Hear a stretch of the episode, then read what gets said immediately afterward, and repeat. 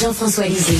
On va juste dire qu'on est d'accord. Thomas Mulcair. Je te donne 100% raison. La rencontre. C'est vraiment une gaffe majeure. Tu viens de changer de position. Ce qui est bon pour Pitou est bon pour Minou. La rencontre. Lisée. Mulcair. Alors, Jean-François, maintenant, c'est clair, il va y avoir du privé à Hydro-Québec. On parle d'avoir des barrages privés. Euh, c'est quoi, c'est un barrage privé? Ah, ben ça, c'est... Il n'y avait, avant René Lévesque, que des barrages privés, euh, sauf quelques-uns que la vieille Hydro avait.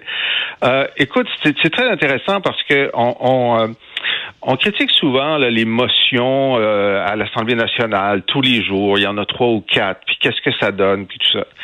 Puis hier, ça donnait beaucoup d'informations parce que le Parti québécois a soumis une motion qui demandait à justement réaffirmer le fait que euh, le, Hydro-Québec euh, allait être le maître d'œuvre de la euh, de, la génération d'électricité et la CAC a voulu modifier la, la, la motion et la modifier de deux façons. D'abord, en réaffirmant que c'est dans la loi qu'on peut avoir des petites centrales de moins de 50 mégawatts. Mhm. C'est vrai que c'est dans la loi, mais il y a un moratoire depuis une dizaine d'années que le, Parti québécois avait introduit et ils, ils ont biffé le, le, le bout où c'est écrit. Puis là, il faut vraiment que je te le lise là, parce que c'est tellement, c'est tellement extraordinaire. Le, je le retrouve sur mon ordinateur là. C'est ici. Euh, OK. Alors, le, le PQ avait dit que l'Assemblée nationale s'oppose à la possibilité de confier de nouvelles centrales hydroélectriques au secteur privé et de vendre ou de céder en tout ou en partie les actifs d'hydro. Et euh, la CAC a voulu biffer ça. a, voulu biffer ça. Puis là, il dit oui, mais alors évidemment, le PQ a refusé cet amendement qui était exactement le contraire c'est exactement ce qu'il voulait faire dire à l'Assemblée. Et donc, là, il y a, euh, moi, j'ai mis ça en ligne et le directeur des communications euh, du premier ministre, Manuel Dion, qui est un, homme charmant d'habitude, était très fâché et euh, a écrit sur Twitter que je faisais de la désinformation. J'ai dit, regarde, pourquoi vous avez euh, pourquoi vous avez c'est vos amendements là pourquoi ben vous faites ça? Il a dit oui mais euh, de c'est des épouvantails a dit un de ses collègues mais oui mais vous avez juste à nous dire que y aura vous n'allez pas relancer les petites centrales et que vous n'allez pas hausser le seuil des petites centrales et que vous n'allez pas euh, vendre ou céder des actifs d'hydro, on va vous croire, mais vous le dites pas. Vous dites le contraire. Alors là, écoute, je pense que là, c'est devenu clair hier qu'avec M. Sebia puis avec M. Fitzgibbon, puis ce qu'il a dit sur le privé qui est mieux que le public, ils veulent euh, qu'Hydro euh, euh, délègue sous-traite de la génération euh, d'électricité, Jean-François, pourquoi t'es contre? Pourquoi ça t'inquiète, ça? Ben parce que des centrales, c'est des machines à imprimer de l'argent. Puis s'il y a quelque chose qu'on sait faire au Québec, puis qu'Hydro-Québec sait faire, c'est des centrales des petites, des moyennes ou des grosses. Et de dire qu'on va envoyer ça au privé, c'est nécessairement dire que ça va coûter plus cher que ça ne devrait que ça ne devrait coûter parce que il va falloir donner son 12% de profit au, au privé. Ça, c'est incroyable. Tom. Je suis un peu moins paniqué là-dessus. Que Jean-François, et ça, c'est le gars qui a toujours prêché l'importance d'avoir de la propriété publique. Le dernier, dernier bout de l'amendement de la CAQ qui me fait le plus peur, quand ils ont refusé le bout qui dit on va pas transférer euh, au privé des actifs existants d'Hydro-Québec. Mais regardons la réalité. L'éolienne a été faite en PPP. Les risques ont été pris par le privé. À, à, terme, 20 ou 25 ans selon le cas, les éoliennes, les tours et tout ça retournent à la propriété de l'État. Entre-temps, profit honnête, bien réglementé. En fait, peut-être trop réglementé, parce qu'il y a des places si ça t'intéresse de voir un, une éolienne en action, euh, juste, au sud de Montréal, tout, tout près de, de Kanawake, il y a une énorme installation magnifique, en fait, avec une très grande acceptabilité sociale par la société d'énergie Kruger, la même, euh, la, même famille que les pâtes et papiers. Donc, ça existe de faire des ententes où tu laisses le privé assumer les risques et les profits, parce qu'Hydro-Québec fait des profits très, très bien euh, avec les éoliennes. Donc, c'est c'est pas en soi la fin du monde. Les 50 euh, mégawatts sont bel et bien dans la loi, à tel point que, moi, je me souviens, on avait vécu avec la rivière Magpie, une de ces belles rivières de la, de la côte nord, la, la, Sheldrake, son voisin, était dans les nouvelles l'autre jour pour, pour, son pauvre pont qui était fermé. Donc, ces belles rivières-là ont toujours été lorgnées et toujours voulu être protégées. Dans le cas de la Magpie, il y avait un barrage existant. Ils l'ont rafistolé au privé. Ça a pris tout. Hein. Hydro-Québec, ils négocient dur, euh, pied à pied euh, dans ces trucs-là. Mais ça a créé de l'emploi, ça a généré des revenus pour, pour la communauté euh, Première Nation locale. Tout le monde a trouvé son compte là-dedans. Donc, ça existe. Et il faut pas que, faut surveiller faut s'assurer que ce soit pas des conneries, mais c'est pas impossible d'entrevoir la possibilité d'avoir un, un, partenariat où les risques sont assumés parce qu'il y a des gros risques, puis que tous les risques soient sur le dos du public, je suis pas nécessairement d'accord. Mais Tom, euh, Tom, comme dit euh, Jean-François, euh, tu sais, pourquoi on n'aurait pas 100% des profits générés par ces barrages-là? Pourquoi on, on diviserait ça avec une entreprise privée? Mais je reviens à mon exemple des éoliennes. Alors, un parc éolien, ça coûte une fortune, ça prend une expertise énorme, ça prend énormément de travail d'acceptabilité sociale. À terme de la construction, je pense que c'est une trentaine d'éoliennes, puis ces tours-là, les éoliennes aujourd'hui, là, on s'en va chercher 2,5 mégawatts par éolienne. Alors, ça en prend seulement 20 pour faire les 50 mégawatts d'un barrage comme la Magpie, qui était juste au seuil, justement, de la limite de la loi. Donc, on peut c'est Kruger qui a dû faire toutes les rencontres d'acceptabilité sociale. À la fin, il y avait un seul producteur agricole qui a dit ceci. Il dit, moi, je suis toujours opposé. Il était le seul. Tous les autres avaient accepté, parce signé, parce que c'est souvent sur leur terrain, puis ils ont une belle somme de, pour la location de leur terrain pour un tour. Il a dit, moi, je suis toujours opposé, mais si ça devait se construire, je voudrais que ce soit par Kruger. Ça prouve que le privé peut aussi, vu que c'est dans leur intérêt, travailler très fort cette acceptabilité sociale. Hmm. Moi, je me souviens pas d'un grand débat public pour euh, certaines rivières qu'on a, sur lesquelles on a mis des barrages. Hydro-Québec a des grosses bottes, a tendance à pousser. En fait, le mouvement écologique québécois a commencé, pour de vrai, avec un projet saugrenu de Hydro-Québec sur la rivière Jacques-Cartier, juste au nord de Québec. Et il y a, y a, des projets, il y a, y a des manières de faire d'Hydro-Québec qui sont atténuées par la présence du public, donc euh, pardon, du privé. Donc dans l'ensemble, oui, garde 100% de la propriété publique d'Hydro-Québec et ça c'est pour ça que je suis très inquiet du dernier bout refusé par la CAQ. Moi, je les vois venir justement comme c'était la fin de la carrière politique de Mario Dumont quand il a proposé de mm. vendre X% d'Hydro-Québec au privé et c'est ça qui est arrivé en Ontario. Puis en Ontario, tu payes deux fois et demi le prix d'électricité qu'ici au Québec. Jean-François, euh, oui. Euh, je, je, vais revenir sur, sur l'éolien. Là. Je veux dire, euh, tout est compliqué, tout coûte cher, puis on le fait avec Hydro-Québec. Au début, dans l'éolien, Hydro-Québec était seul. Hein. On se souvient des années 70, là, il y avait leur éolienne euh, qui tournait aux îles de la Madeleine. Et lorsqu'on a, lorsqu'on a décidé de faire des appels d'offres, euh, D'abord, euh, Bernard Landry a fait des appels d'offres privés. Je pense que c'était une erreur de le faire 100% privé. Et lorsque M. Charret, je pense que tu étais là, a décidé de faire des appels d'offres plus larges, euh, euh Thierry Vandal, qui était le PDG d'Hydro-Québec, voulait que Hydro-Québec euh, euh, participe à l'appel d'offres et, fasse, et, ait sa propre filière éolienne euh, pour pouvoir être dans le marché, pour pouvoir voir c'est quoi les vrais coûts, etc., et, pas être à la merci du privé. Et M. Charret a refusé. Moi, j'ai toujours pensé que, le, que les éoliennes auraient dû être faites par Hydro-Québec. Il pourrait y avoir, bon, ce qui est très, très bien, ce qui s'est fait ces, ces dernières années, c'est qu'il y a des communautés autochtones et autres, municipales, qui participent aux appels d'offres, et c'est des, bon, ça c'est très, très bien mais l'absence totale d'Hydro-Québec a été rejetée en dehors de l'éolien, qui était sa propre expertise, et on a donné au privé euh, une machine à imprimer de l'argent. C'est, je dis, parce qu'ils sont certains que leur client, mmh. c'est Hydro-Québec, qui va acheter 100% de la production, quoi qu'il arrive.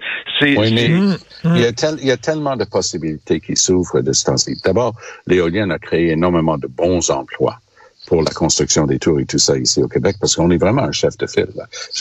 sauf erreur de ma part, il y a juste Alberta qui en a plus de stancés euh, de, de tours d'éoliennes, et, et nous, on va en augmenter énormément, puis Jean-François a raison. Sur le plan social et de la gouvernance, des partenariats avec les Premières Nations absolument essentiels, parce que le GO est en train de jouer au fou avec l'entente déjà négociée avec les Inuits et, ça va péter aux frettes, là, parce que lui, il s'inquiète que ça peut vouloir donner un veto, ce qui est absolument faux.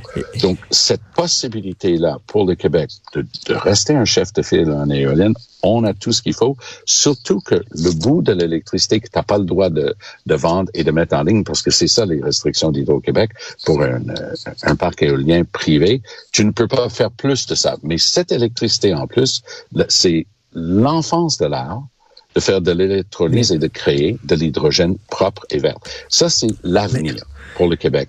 Nous, on peut pas être juste un chef de file en hydroélectricité, on peut être un chef de file en hydrogène propre. Mais le Legault en parle depuis six ans et il n'a rien foutu. Moi, j'ai voulu acheter une voiture hydrogène. Tu peux en acheter un à Québec parce que tu as deux places pour pour te, entre guillemets, tanker avec hydrogène à Québec. Tu sais combien il y a dans la ville, la grande ville de Montréal, 4 millions de personnes? Zéro.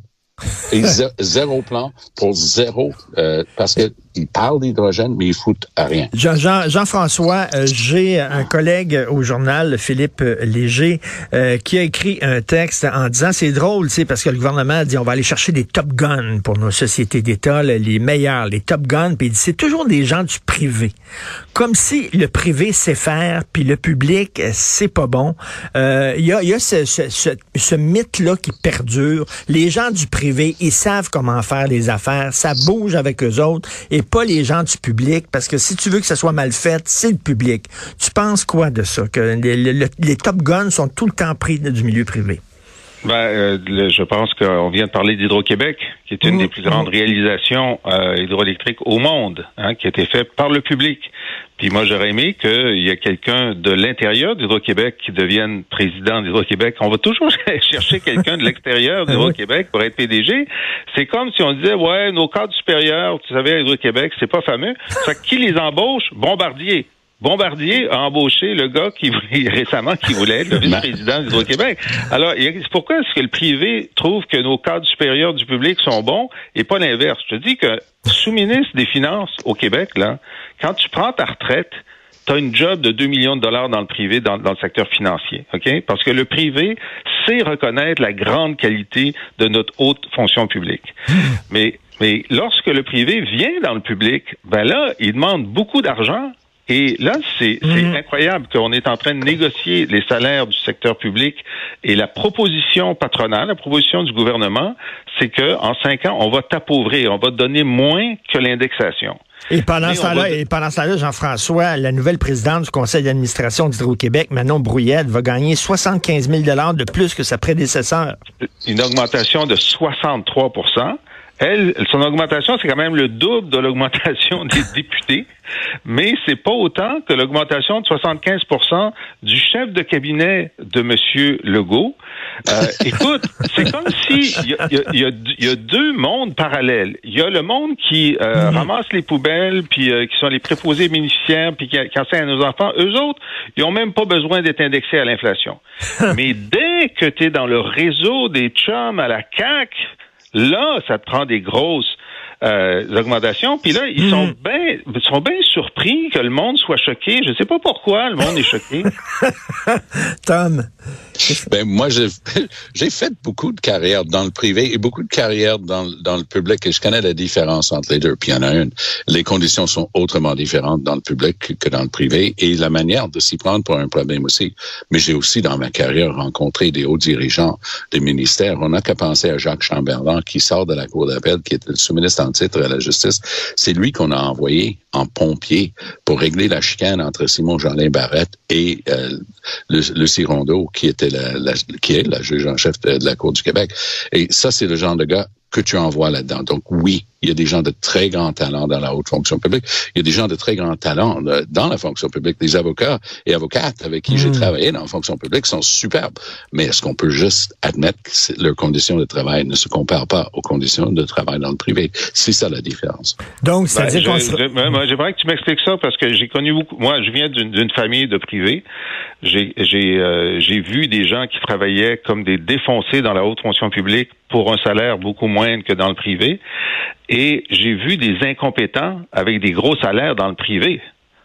Oui, existe. en train l'exception confirme la l'exception. La, voyons. La, règle, c'est que les conditions de travail, c'est ce dont je parlais, les heures de travail, les week-ends, c'est très rare, ça existe, mais c'est très rare qu'un un, un avocat ou un fonctionnaire dans le, dans le, le gouvernement soit contraint de travailler quatre soirs sur sept euh, et peut-être la, Dans, toute dans la la journée haute de samedi. publique, Dans- dans, la dans haute fonction gouvernement. publique, moi j'en ai vu, j'en ai vu pas mal. Moi, moi aussi, j'en ai vu. Moi, je me souviens, on avait des inondations à l'été 2003 Ouais. et le gars qui était en charge des barrages, c'était le mariage de son fils, puis on était en contact avec lui toute la journée. J'en ai vu aussi. Euh, cet été, euh, ça va être le foutu bordel à Montréal, 51 chantiers. Et j'entendais, j'entendais la, la ministre des Transports, Geneviève Guilbeault, ce matin à la radio, et euh, l'animateur lui demandait, écoutez, le, le site Internet là, pour savoir là, euh, quelle rue est bloquée, puis tout ça, c'est vraiment, c'est une joke, c'est un site. Là. On peut pas avoir des sites comme ça en 2023. Et Jean-François, la réponse de Mme Guilbeault, ben c'est pas si pire. Ça pourrait être pire. ça pourrait être Ça pire. C'est exactement le ce que... slogan, le nouveau slogan de la CAQ, Oui. ça pourrait être pire. Et, et d'ailleurs, Bernard... je, me, je me souviens, ça aurait Oui. pu être pire. C'est c'est ça qu'on va Et Bernard Drinville. Jean-François, on a dit à Bernard Drinville, comment ça se fait qu'il y a des enseignants qui peuvent enseigner dans les classes seulement avec un secondaire 5, mais il dit c'est mieux que pas de prof pantoute, donc ça pourrait être pire. Ça, Encore? Oui. ça pourrait être pire, ça pourrait être pire. Mais euh, euh, Monsieur Lazare, là, et rappelez Monsieur Lazare. Tu te souviens du film de Philippe Farlardeau? Ben oui, Oui. magnifique, Monsieur Lazare magnifique qui film. enseignait, puis il, en- il enseignait parce que c'était presque par hasard qu'il était venu. C'était un ancien enseignant, lui, en Algérie ou en- en- en- dans, dans un pays d'Afrique du Nord. Puis à un moment donné, quelqu'un s'est rendu compte qu'il enseignait sans, euh, sans, sans, sans diplôme, sans attestation. Alors moi, ça veut pas dire. que- Le, le- le problème, c'est que on ne connaît pas la qualification de ces gens-là. Ben c'est ça. Ben voilà. Ou de- C'est ça. Parce qu'il y exactement en ça. a qui sont excellents. Il y en a qui ont fait euh, des, des années de formation euh, professionnelle, etc. Puis je suppose qu'il y en a qui sont pas bons, mais en tout cas, c'est ne pas savoir, c'est ça qui nous euh, qui nous trouble. Ben écoute, je vais, je vais parler comme ancien président de l'Office des professions du Québec. Ben, écoute, je peux te dire qu'il existe pour les professions une, un règlement obligatoire de reconnaissance des diplômes, reconnaissance des acquis, reconnaissance de la formation. C'est toute une expertise pour faire ça. Mais on dirait que dès qu'on sort, ça c'est dans le code des professions. Les enseignants, comme on sait, n'ont pas un ordre professionnel euh, au terme du code des professions, mais ça n'empêche pas d'utiliser cette même expertise pour dire pas de problème, t'as pas, tu, tu viens d'ailleurs, on va regarder, on va faire et, et le faire. Est-ce que j'oserais dire de manière accélérée Je- Jean-François, tu, tu- je t'admire, tu, tu, tu prenais une forte défense avec raison des excellentes femmes et hommes qui se dévouent dans la fonction publique. Mais est-ce qu'on peut quand même, en- entre chums là, est-ce qu'on peut admettre que c'est parfois pas tout à fait aussi vite que ça pourrait l'être? Faisons un travail diligent, faisons ce qu'il faut pour reconnaître les diplômes, reconnaître les équivalences, et oui, reconnaître l'ex- l'expérience et la formation. On est capable de le faire, puis ça, ça va rassurer les gens parce que la situation est grave parce qu'il y a une qualification obligatoire purement théorique qu'on désobéit constamment au Québec, mais il y a des gens tout à fait bien qui devraient être reconnus comme tels et qu'on arrête de les laisser entre deux.